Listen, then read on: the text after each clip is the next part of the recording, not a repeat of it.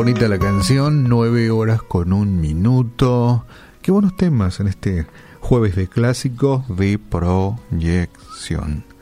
Todos queremos brillar, todos queremos que la gente nos miren, todos queremos que nos admiren, todos queremos ocupar el lugar más importante en el escenario, todos queremos de alguna forma llamar la atención de la gente quiero comentarte que donde estés y estés haciendo lo que estés haciendo, y que te sientas cómodo haciendo lo que haces, eh, sea que brilles o no, eso es lo que Dios quiere que tú hagas de una manera excelente. Y todo este comentario para hablarte acerca de que nadie más puede hacer el trabajo que Dios tiene para ti. Dios te dotó de talentos.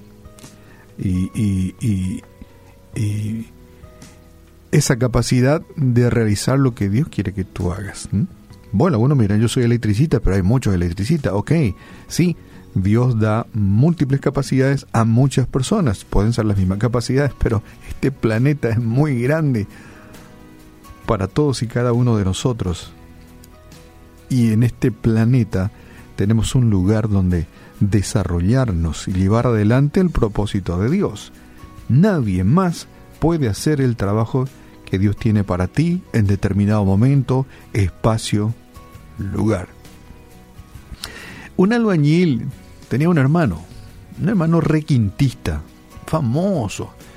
Estaba conversando con, su jefe, un ingeniero. Y este albañil, por supuesto, trabaja en el rubro de la construcción. Y dijo eh, su jefe, el ingeniero, debe ser maravilloso tener un hermano requintista, ¿eh? muy conocido en todo el mundo, dijo el ingeniero. El albañil dijo, este, claro que debemos aceptar el hecho de que el talento no está distribuido equitativamente, ni siquiera en la misma familia. Él toca maravillosamente requinto y yo nada, ni la guitarra siquiera. Pero el ingeniero le dijo, bueno, este, vos sos un albañil muy capaz perfeccionista y capaz. Bueno, esta historia nos recuerda que Dios nos ha dado a cada uno de nosotros habilidades únicas, habilidades únicas. Si nuestra motivación es glorificar a Dios y beneficiar a otros, no tenemos razón alguna para avergonzarnos de la manera en que nos ganamos la vida esto es muy importante porque algunos, mm, mm, yo quisiera ser científico, me hubiese gustado trabajar en la NASA. Eh, esos, esas posiciones así un tanto brillantes o de preferencia o bien vistas, ¿verdad? Pero si nuestra motivación es glorificar a Dios y beneficiar a otros, no tenemos razón alguna para avergonzarnos de la manera en que nos ganamos la vida. No.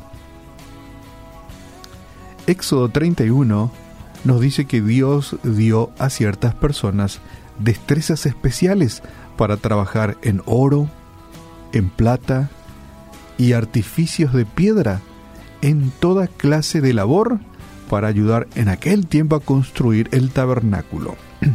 Eso es lo que nos enseña o nos cuenta Éxodo 31.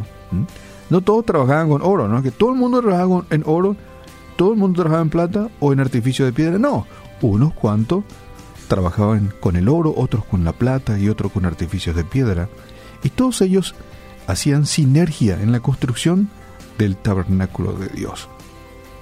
Si sos un obrero de la construcción maestra, no sé, recogedor de basura, podría ser plomero, médico, carpintero, escritora, no sé, mecánico, científico, tal vez obrero de alguna fábrica, secretaria, o cualquier otra clase de trabajador cuya ocupación contribuya al bienestar de los demás, tenés un trabajo que honra a Dios.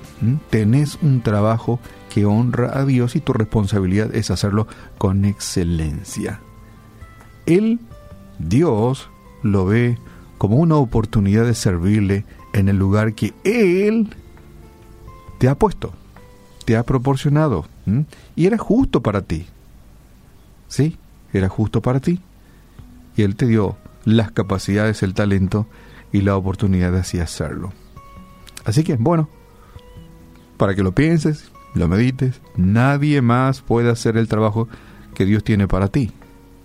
Dios te capacitó, Dios te preparó, no hay en que avergonzarse, hacelo con excelencia y Dios se agradará en tu labor, en tu trabajo, porque es el lugar justo que Él ha preparado para ti. Padre, te damos gracias porque tú nos capacitas y tú tienes preparado y tienes un plan perfecto para nuestra vida. Gracias porque por más humilde o sencilla que sea la actividad en la que nos dediquemos, nos capacitas y nos deja ese deseo de excelencia en la labor que nos has preparado. Ayúdanos precisamente hacerlo con honradez, con excelencia, con prontitud, para que de esa forma sea un testimonio también para los demás de que somos hijos tuyos. Te damos gracias por capacitarnos y darnos la posibilidad de ser de bendición para las demás personas. Oramos en el nombre de Jesús.